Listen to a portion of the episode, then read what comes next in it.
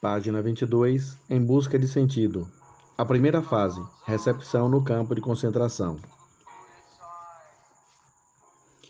Numa primeira classificação da enorme quantidade de material de observações sobre si mesmo ou sobre outros, do total de experiências e vivências passadas em campos de concentração, poderíamos distinguir três fases nas reações psicológicas do prisioneiro ante a vida no campo de concentração: a fase da recepção no campo, a fase da vida em si no campo de concentração e a fase após a soltura, ou melhor, da libertação do campo.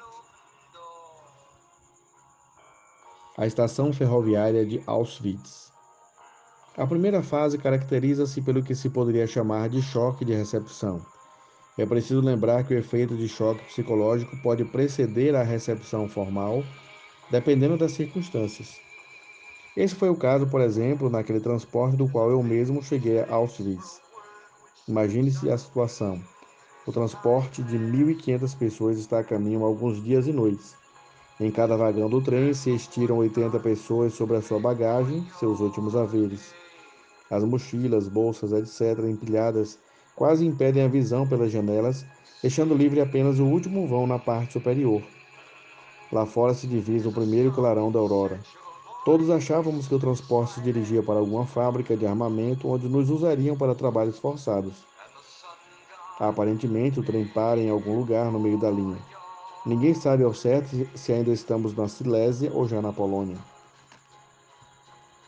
O apito estridente da locomotiva causa arrepios, ecoando como um grito de socorro ante o pressentimento daquela massa de gente personificada pela máquina e por esta conduzida rumo a uma grande desgraça. O trem começa a manobrar frente a uma grande estação. De repente, do amontoado de gente esperando ansiosamente no vagão, surge um grito: Olha a tabuleta, Auschwitz. Naquele momento não houve coração que não se abalasse. Todos sabiam o que significava Auschwitz. Esse nome suscitava imagens confusas, mas horripilantes de câmaras de gás, fornos crematórios e execuções em massa. O trem avança lentamente, como que hesitando, como se quisesse dar aos poucos a má notícia à sua desgraçada carga humana. Auschwitz. Agora a visão já está melhor. A aurora já permite ver a silhueta de um campo de concentração de colossais dimensões, estendendo-se por quilômetros à esquerda e à direita dos trilhos.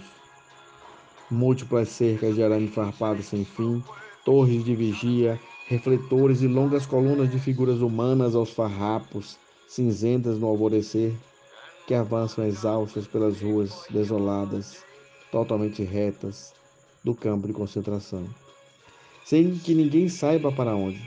Aqui e ali se ouve um apito de comando, ninguém sabe para quê.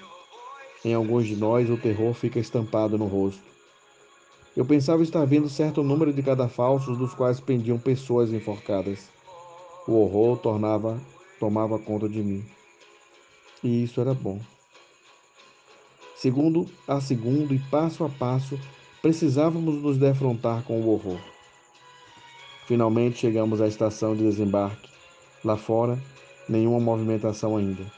De repente, brados de comando daquele jeito peculiar, estridente e rude, que de agora em diante ouviríamos sempre de novo em todos os campos de concentração, cujo som é semelhante ao último berro de um homem assassinado com uma diferença. O som também é rouco e fanhoso, como se saísse da garganta de um homem que tem que gritar constantemente, porque está sendo constantemente assassinado.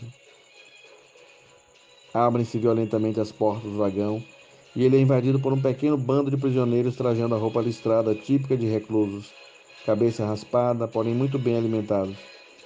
Falam todas as línguas europeias possíveis e irradiam todos uma jovialidade que neste momento situação só pode mesmo ser grotesca.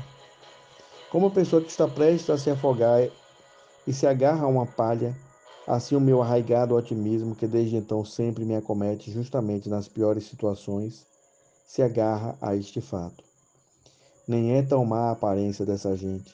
Eles estão visivelmente bem-humorados e até rindo.